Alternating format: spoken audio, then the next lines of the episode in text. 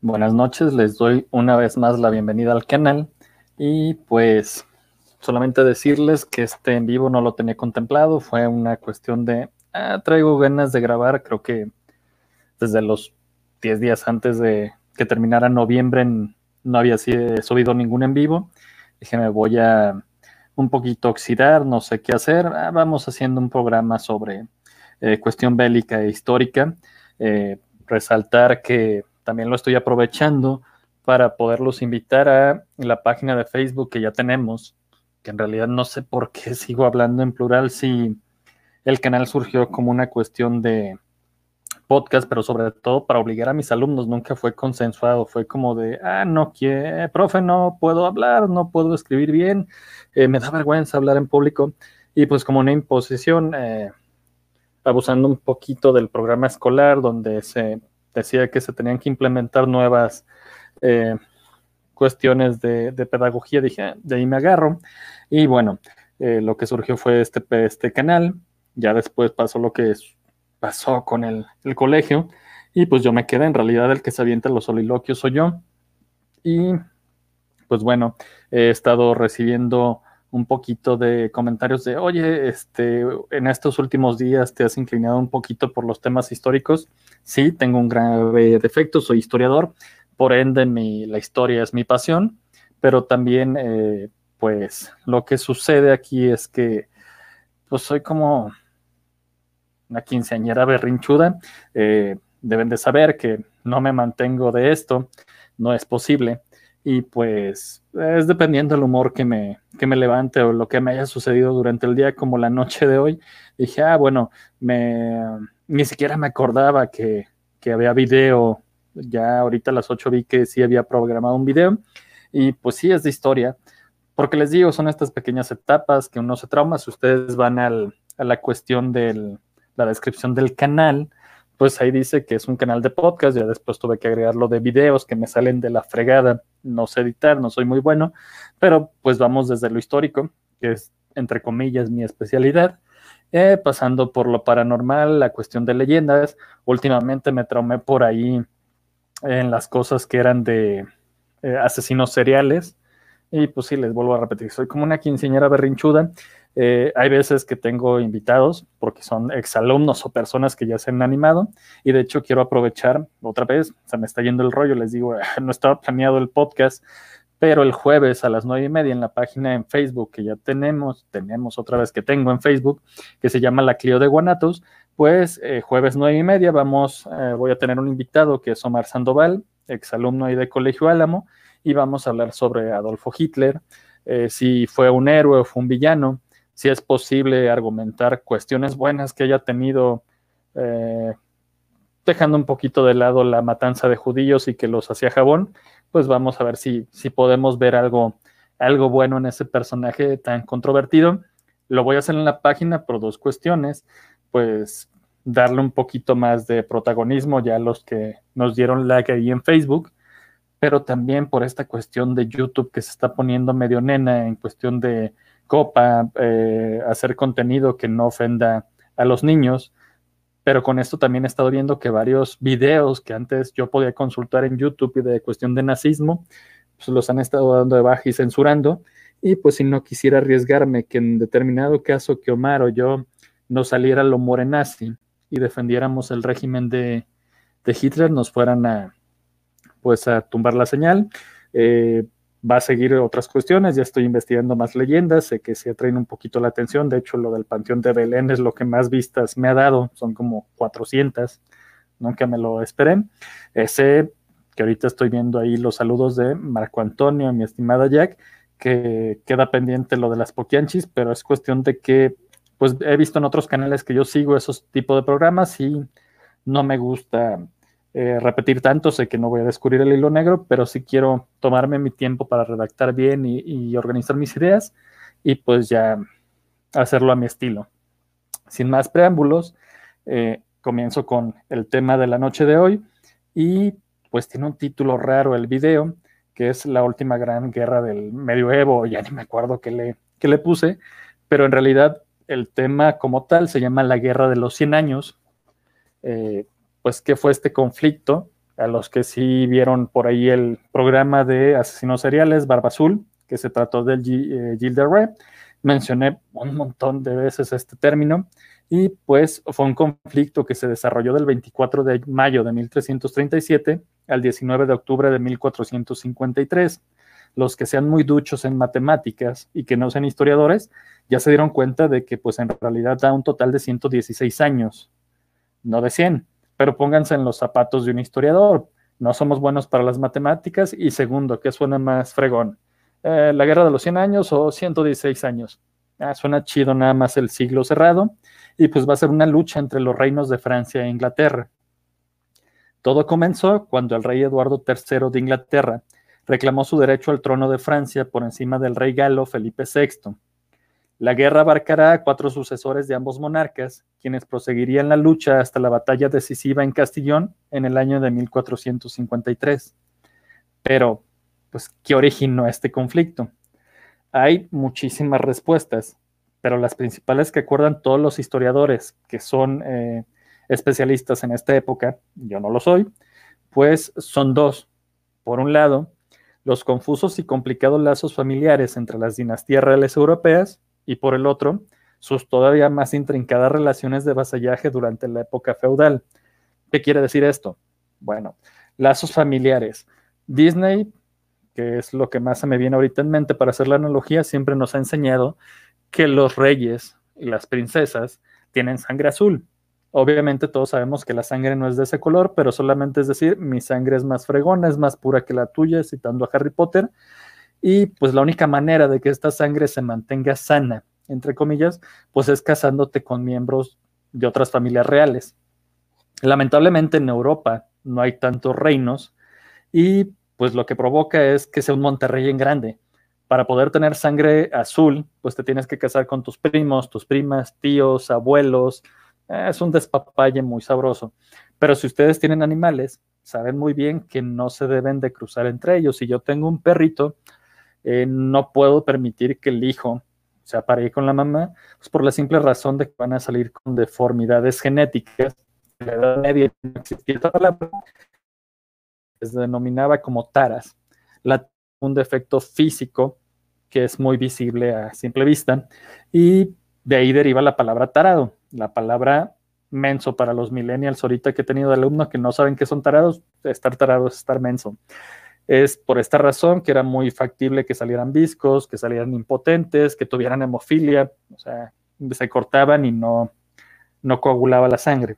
La otra cuestión, pues estas eh, relaciones de vasallaje, hay que recordar que durante la Edad Media había grandes nobles, que son los duques, marqueses, reyes, y cada uno por eso era feudal. El feudo era la unidad económica de aquel momento. Mientras más tierras tuvieras, más rico eras. Si yo nacía en el territorio de alguien, eso me hacía su siervo, un vasallo. El duque va a ser mi señor feudal. Pero ya al final de la Edad Media, que es esta época, pues había señores feudales que tenían más tierra que el rey, los hacía más ricos, más poderosos. Pero ahí tuvo que entrar una negociación que, ok, tú eres el rey, eh, si me das ciertos beneficios, yo soy tu vasallo. Cuando me llames a guerra, yo tengo que acudir o me pidas apoyo, yo te voy a apoyar. Así de sencillo. En esta época, los Plantagenet, que era la casa real de origen francés a la que pertenecía Eduardo III, reinaba sobre Inglaterra desde 1154. Entre otros títulos nobiliarios, ostentaban el de duques de Aquitania, que es un territorio del sudoeste francés.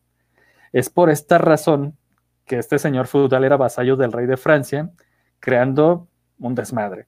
En otras palabras es, yo soy del rey de Inglaterra, sí, debería de estar al mismo nivel de, que tú, rey de Francia, pero Madre Santa, yo tengo un ducado en Francia y eso me hace tu siervo, me hace tu vasallo, así que no era una relación muy bonita.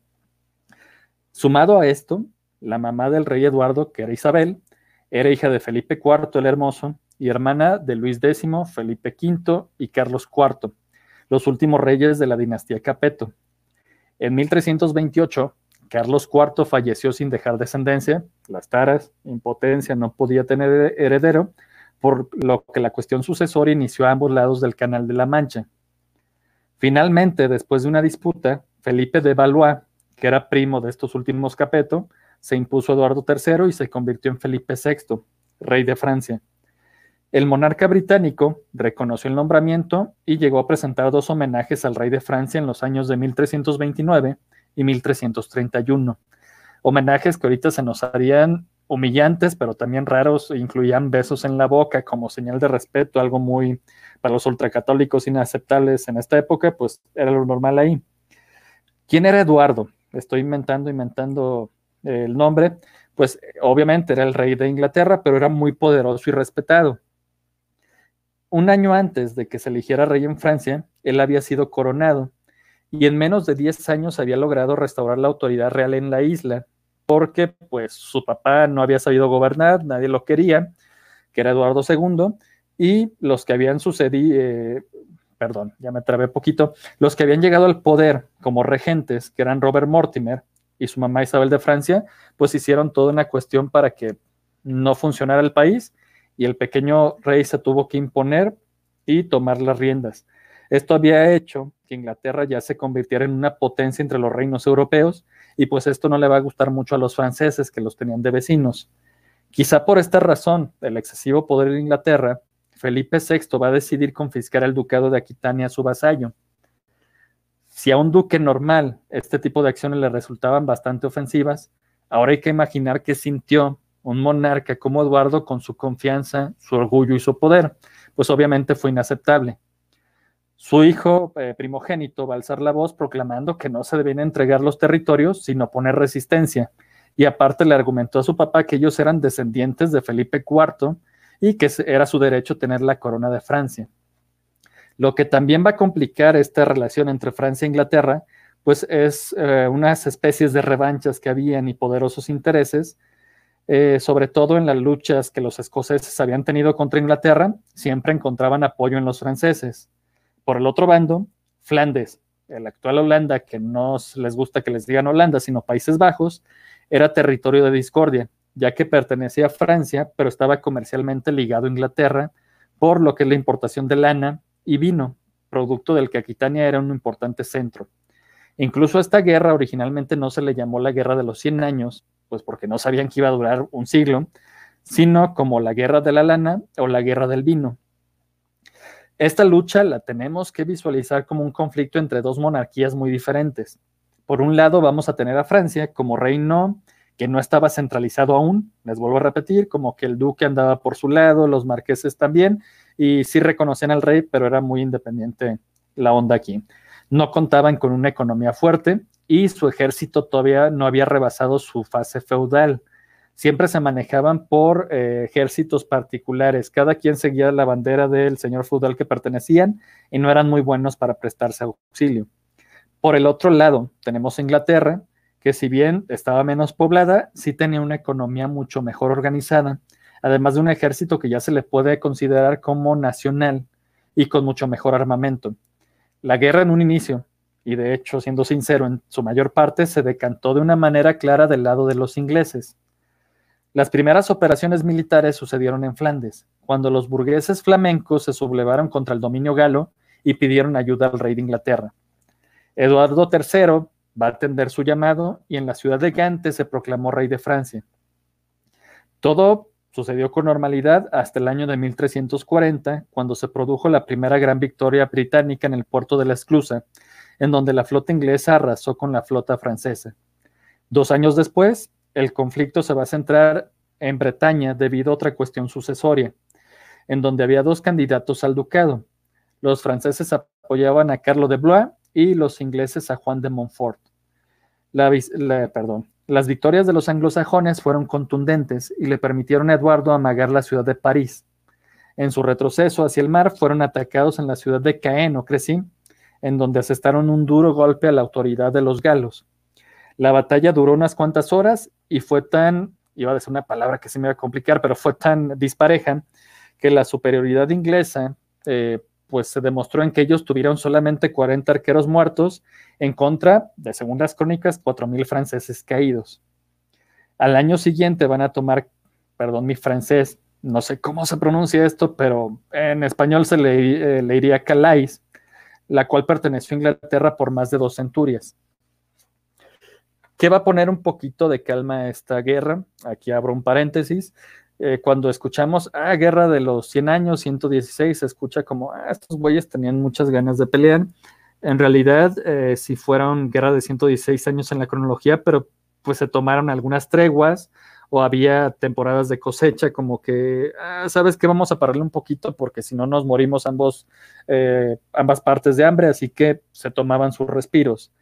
La primera gran tregua que van a tener, pues va a ser debido a los embates de la peste negra estos van a frenar las operaciones militares por unos años y pues ambas naciones, gracias a Dios y como era de esperar, dieron prioridad al control de la plaga. Hay que recordar que acabó con un tercio de la población europea en aquella época y sí, sí estaba muy, muy eh, mal el panorama en cuestión de, de salubridad. Al pasar lo feo de esta epidemia, la hegemonía bélica siguió perteneciendo a los ingleses. En 1350 muere Felipe VI y lo va a suceder en el trono su hijo Juan II. Su reinado va a transcurrir entre grandes dificultades económicas y sociales, ya que es en esta etapa que comienzan las famosas campañas de Eduardo de Woodstock, el primogénito de Eduardo, mejor conocido como el príncipe negro. Antes de que se imaginen alguna cosa así medio racista, eh, se cree que su apodo se debía a su armadura color negro azabache, o ya yéndonos a cosas más vanas y territorial, eh, perdón, territoriales terrenas, eh, pues se decía que era por su crueldad en la batalla. Ya él se había destacado en la batalla de Crecy y la toma de Calais, pero fue una legendaria cabalgata que tuvo por el sur de Francia en 1355, lo que lo convirtió en un gran caudillo para los ingleses. Eh, fue una cabalgata, pues se refiere a que pudo andar como si fuera el dueño del sur de Francia, como si nada. Los franceses, que ya desde aquí tenían fama de que no muy buenos peleando, son medio sacatones, pues no pudieron hacer nada contra el príncipe negro. Tanto así que viajó de Burdeos hasta Narbona sin encontrar ningún tipo de oposición. Al año siguiente va a alcanzar su máxima gloria en la victoria de Poitiers, en la que derrotó al rey Juan II y además lo va a hacer prisionero. Aprovechando esta eh, aguda, crisis en Francia, Eduardo III decide volver a entrar al país, pues sí, su hijo ya se lo había pacificado, y se va a plantar a las puertas de París para lograr la rendición incondicional de los franceses. Aquí es decir, los ingleses ya tenían ganada la guerra, solamente era firmar algún tratado para que se le reconociera a Eduardo III como rey de Francia y rey de Inglaterra. Pero como suele suceder, la iglesia va a meter las narices pues porque eran dos reinos católicos. Así que el Papa va a mandar a sus emisarios y va a lograr que ambos monarcas firmaron un tratado de paz, en donde Eduardo se asegura el dominio de una buena parte del territorio francés. Juan II, que seguía siendo su prisionero, lo traían en todas partes, se va a comprometer a pagar 3 millones de coronas por su rescate. A cambio de esto, Eduardo III, de una manera que nadie se ha podido explicar, renuncia al trono de Francia. Como seguro por el pago, van a quedar prisioneros en Inglaterra los hijos de Juan II, Luis de Anjou y Juan de Berry. Los territorios fueron entregados en dos años, como que ah, hazme paro, como para informarles a, pues, a, los campesinos, los habitantes de ahí, de que pues ya van a pertenecer a Inglaterra. También deja hablar con los señores feudales de estas cuestiones para ver cómo nos vamos a arreglar, cómo, cómo puedo compensarlos a ellos. Y pues obviamente esto va a traer un derrame, eh, perdón, un declive financiero muy fuerte, porque el dinero va a ser muy difícil de recaudar, no había mucho, y al ver que no podían pagar, pues lo único que le quedó al rey francés fue que tuvo que hacer más concesiones territoriales como para quedar a mano con los ingleses. Todo iba bien, entre comillas, a los, al rey de Francia, o sea, ya me fregaste, soy tu prisionero, te voy a tener que dar territorio, pero pues no la estamos llevando chido, ya hay paz.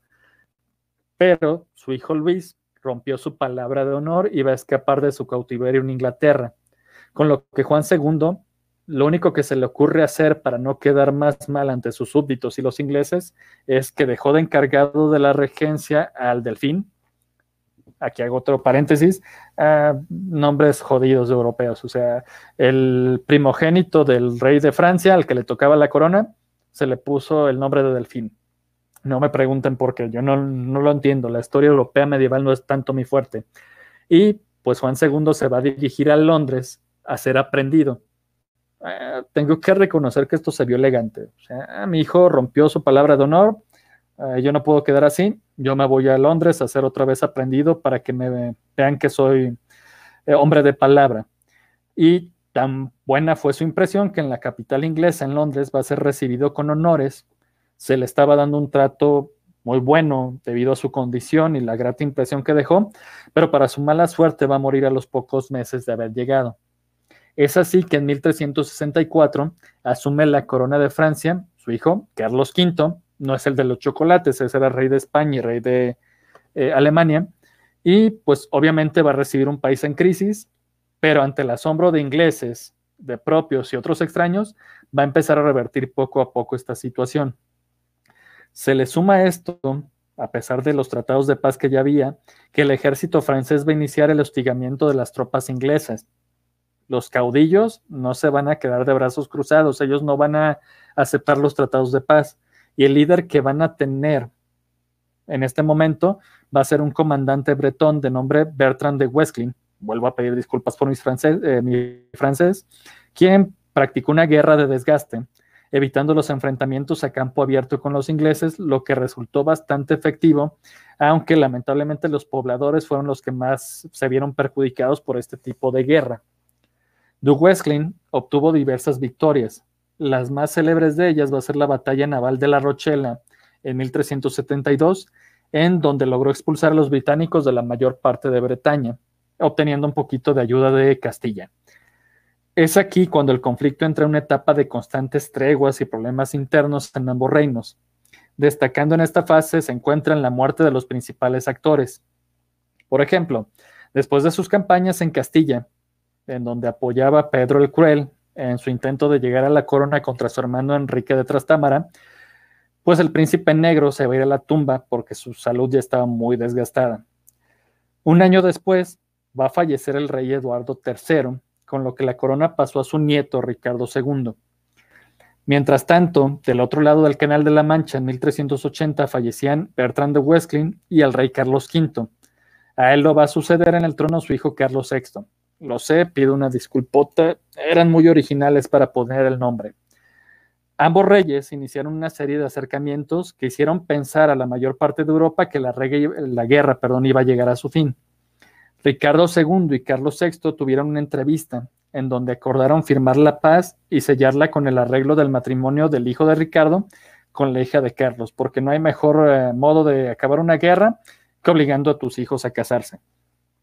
Con este pacto, los dos soberanos se enfocaron en resolver los problemas internos de sus respectivos reinos, pero, para mala fortuna de todos, en 1399 los nobles ingleses van a traicionar a Ricardo II y este va a ser destronado.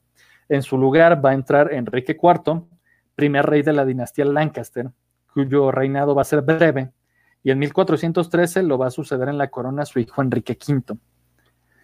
Enrique V se propuso reanudar la guerra contra Francia, pues porque sí, eh, ¿cuál es la mejor manera de tener contento al pueblo y elevar tu economía? Haz la guerra. ¿Quiénes son los más eh, fáciles de atacar ahorita, lo que se demostró casi 50 años, los franceses. Ni modo. Así que en 1415 las tropas inglesas vuelven a desembarcar en Normandía, obteniendo victoria tras victoria. Aprovechando la debilidad del rey galo, se firmó el Tratado de Troyes en 1420, el que establecía que la muerte de Carlos VI, su sucesor en el trono, no iba a ser su hijo, sino el hijo de Enrique V, el rey de Inglaterra. Además, este se va a casar con la hija del rey francés para sellar el acuerdo. Les vuelvo a repetir, no hay mejor manera de acabar un conflicto que haciendo que mis hijos se casen a la fuerza con el del rival. Sin embargo, ambos reyes van a morir, pues porque recordemos que la Edad Media no había vacunas, no había nada, te podías morir de niño. Eh, lo difícil aquí era llegar a los 30 años. Si tú llegabas vivo a los 30 años, ya lo más seguro es que vivieras una vida larga, no sé si feliz, pero aquí el problema, el pedote era llegar a esos 30 años. Así que por eso estamos, estoy mencionando tanta muerte. Y pues esto ocurrió en 1422 y pues esto provocó nuevos conflictos. Ya los tratados que habían hecho ellos quedaron eh, invalidados pues por su muerte. En el caso de Inglaterra, Enrique VI fue nombrado rey y él mismo se va a proclamar rey de Francia.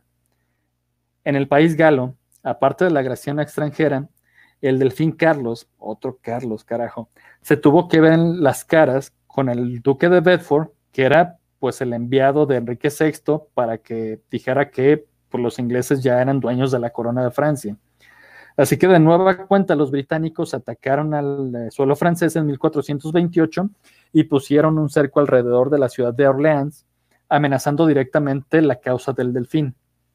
Carlos se encontraba ya sin esperanza, porque todo estaba puesto para la victoria total de Inglaterra.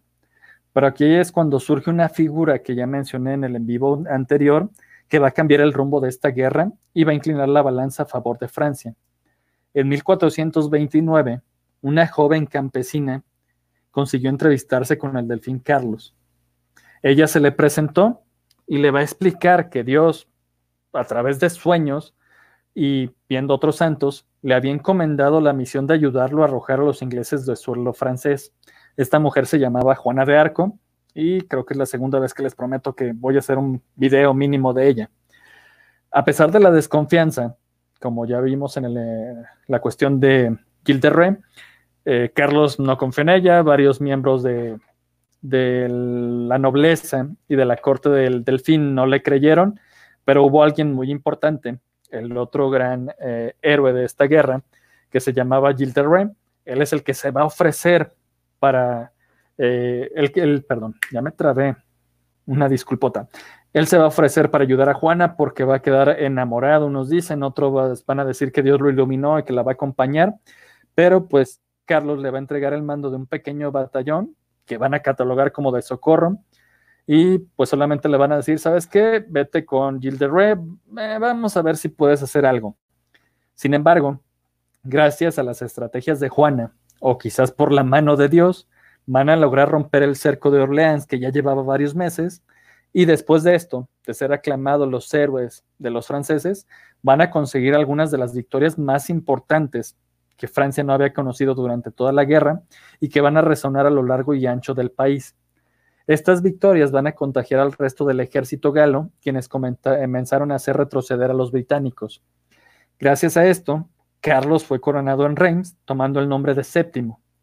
Al poco tiempo, como ya habíamos visto, pues Juana de Arco va a caer prisionera de los ingleses, y aunque le debía su trono, el rey de Francia no hizo nada para rescatarla, y la llamada doncella de Orleans murió en la hoguera, acusada de herejía e idolatría, el 31 de mayo de 1431. Ante la recuperación de las ciudades más importantes de la nación, pues hubo más entrada de dinero a las arcas galas, lo que va a permitir la renovación de su ejército, el cual va a iniciar la conquista de Normandía y pues la guerra se volvió en un retroceso lento pero continuo de la armada inglesa. Rouen cayó en 1444, Burdeos y Bayona en 1451 y la tan ansiada victoria llegó con la batalla de 1453 en la población de Castillón. Aquí fue donde las dos naciones, ya abrumadas por un siglo de guerra, pues ya por fin dijeron, ah, ya no me acuerdo ni por qué empezó esto, hay que eh, zanjar el asunto. Y esto fue el derrumbe del dominio inglés en Francia y sus aspiraciones de alguna vez de unir las dos coronas. Y también es cuando vemos, bueno, ya después llegaría Napoleón, ya mejor me callo porque iba a decir una burrada, pero por el momento Inglaterra ya no quiso intervenir en, en territorio europeo, en el territorio continental. Eh, esto es, según yo iba a ser más, les pido una disculpota, según yo iba a ser más breve la cuestión de la guerra de los 100 años, pero ¿por qué la quise tratar? Bueno, es un tema que yo no lo vi ni siquiera en la licenciatura de historia. Eh, fue una cuestión que yo conocí a través de un compañero que me prestó unos, de nombre Álvaro, que me prestó unos libros, que son una novela histórica de siete tomos llamado eh, Ah, qué bien, hay mal. Los Reyes Malditos, que es una novela ambientada en los últimos años de la dinastía Capeto. Todos estos reyes que, nombré, Felipe IV el Hermoso, Luis X, eh, Carlos V, eh, pues ellos van a ser los que eh, supuestamente el autor van a recibir una maldición, porque Felipe el Hermoso, Felipe IV, pues fue el el que hizo esta cuestión de los caballeros templarios de traicionar al gran maestre eh, Jacques de Molay y pues darles crán. Él exterminó la, la orden de los caballeros templarios. Se dice que fue porque no lo dejaron entrar, otros dicen que no, que en realidad quería quedarse con todas sus riquezas, porque el rey de Francia tenía grandes deudas. Va a haber también voces que van a decir, no, sabes que la finalidad fue aparte de quedarse del dinero, pues los caballeros templarios eran una orden que ya había acumulado mucho poder, eso sí es cierto, que conocía, ya van a empezar las teorías conspirativas, los templarios tenían el arca de la alianza o tenían los secretos del Vaticano y el mismo Papa se va a poner de acuerdo con el rey de Francia para exterminarlos, pero pues en teoría hay una creencia que el último gran maestre de la Orden del Temple va a maldecir a Felipe IV y le va a decir, tu dinastía se va a extinguir. Y sí, en una cuestión rápida para los reyes, hubo en cuestión de unos 20 años o menos, pues desfilaron estos cuatro monarcas, se extingue la cuestión sucesoria en Francia y esto va a desembocar en la guerra de los 100 años. Eh, espero que les haya gustado, haber sido un poquito ameno porque en realidad es un tema larguísimo que debería de dar para más eh, horas y horas de estar discutiendo, pero sé que a la mayoría o no le gusta mucho la historia y si no la hago breve no lo van a escuchar. Vuelvo a hacer la aclaración. Eh, sí están pensados otros temas ahí. Si estoy preparando ya de asesino serial, ya tengo un par por ahí, pero les vuelvo a repetir, es la cuestión también de qué tan, el, dependiendo del estado de ánimo que me despierta, hay días que digo, ah, estaría chido hacer historia, otros días, ah, mira, voy a hablar de posesiones demoníacas por ahí, pero también ayudaría mucho que ya sea en la página de Facebook, la de la Clio de Guanatos, o por aquí en la caja de comentarios o en la pestaña de debate, me hicieran saber sus inquietudes. Eh, ya Garevalo le sigo debiendo ese tema de dimensiones eh, alternas. Juro que sí lo estoy investigando, pero todavía estoy en el nivel de que me siento estúpido para, para explicarlo y si no me siento seguro de explicar algo al 100% no lo, no lo hago.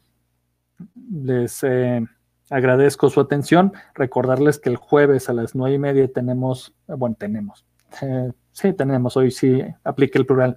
Yo y Omar tenemos el, programa referente a Adolf Hitler y pues sin más, este, perdón, es que a Isabel Enríquez, voy a ser sincero, este tema lo hice, no sé si notaron eh, ustedes, que subí en la semana pasada, subí dos en realidad ya fueron videos de un jalón referentes a Hernán Cortés y otro a Antonio López de Santana. Esos son de otro canal que entre comillas tengo, pero ya tengo descuidado porque al contrario de aquí nada más hay 17 seguidores y también no crean que interactúen mucho. Pero el otro, el otro canal había surgido como una inquietud con un compañero mío de la carrera que se llama Juan Carlos, como, ¿sabes qué? Quiero hacer eh, podcast de historia, pero lo quiero tratar como mitad serio, mitad vamos haciendo desmadre para nosotros también divertirnos.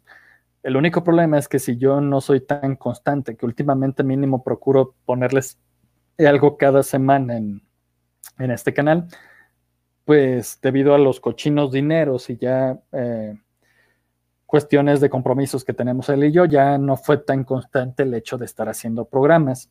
Así que le dije, ¿sabes qué? Voy a tratar de subir estos videos que están desfasados en tiempo y espacio. Los subo al canal. Y afortunadamente parece que ya también Juan Carlos se, motivó. Parece que vamos a, pronto hacer un, un, video, un podcast por aquí. Pero esta es la razón. Eh, ¿Por qué me fui tan rápido? Ay, chingado, ya ven, cuando no, cuando no están planeadas las cosas me voy por las ramas. Ya, ya, ya. Ya me acordé por qué le solté todo esto. Eh, porque en realidad esto era un video del otro canal. Esto lo hice en un video. Creo que el video dura como 13 minutos. Pero no me gustó cómo quedó. Esa vez eh, no salió bien la cuestión de grabación. Se escuchaba interferencia con los aparatos que tengo. Tengo dos micrófonos, uno de diademita ahí, eh, otro así como como si fuera el locutor de radio de los 70s, que en teoría tiene entrada USB, pero por alguna maldita razón, cuando toca hacer programas en vivos como aquí, quiero creer, a menos que me digan lo contrario, que no se escucha como una especie de interferencia. Pero cuando yo quiero usar eh, el grabador de voz de mi laptop del año del caldo, ya de tener unos cinco años, ah, se escucha un ruidito así medio jodido y esa vez el ruido era muy intenso en el video y no me gustó cómo, cómo quedó. Entonces les digo, soy como una quinceañera caprichosa y no sé, fue como de, ah, quiero grabar, pero grabaré, haré un podcast, no lo sé. Ahorita estoy viendo que afortunadamente entre mensadas y explicaciones así, mínimo se, cumplió lo mínimo que debería de durar un podcast, que es la media hora, pero esa es la razón de que me fui muy rápido. En realidad, el medio guion que, que me estuve apoyando, pues estaba hecho para, para un video, pero ya decidí extenderlo. Sin más, ahora sí, yo sé que cada en vivo me despido como 30 veces, pues les agradezco que me hayan escuchado, los tres personas que estuvieron en el en vivo. También saludar a los que nos van a, nos pudieran escuchar en el diferido. Y pues les digo, les hago la invitación una vez más para el jueves, nueve y media de la noche, por si pueden estar ahí. Si no, no hay problema. Eh, me despido ahora sí y hasta la próxima. Que pasen una muy bonita noche. Ah, espérame. Ah, ah, ah, Pero es que ya, porque la tarjeta de audio no está aislada de la tarjeta de video.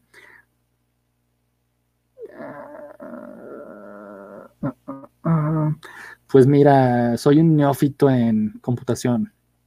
Sí tengo que ver bien qué onda. Sí, ya después haré, ya que me vaya un poquito mejor en lo económico, creo que sí ya voy a pensar en a ver qué se puede hacer, cómo puedo invertir para que sea algo, algo un poquito más de calidad. Eh, incluso he, estado pensando en hacer un disque Patreon como ciertos exploradores urbanos fake que veo de que ah, voy a hacer un Patreon, que es una cuestión de recordar dinero. A ver qué se me ocurre, porque sí, sí es desesperante. De hecho, creo que ya mejor vi que está más chido grabar con el micrófono a veces para los videos con el micrófono que trae integrada la, la, laptop. Ahí a ver si luego me puedes asesorar y estaría chido. Ahora sí, por fin, eh, pues los, nos vemos en el, desde el jueves o en el siguiente en vivo y pues que pasen bonita noche. Hasta la próxima.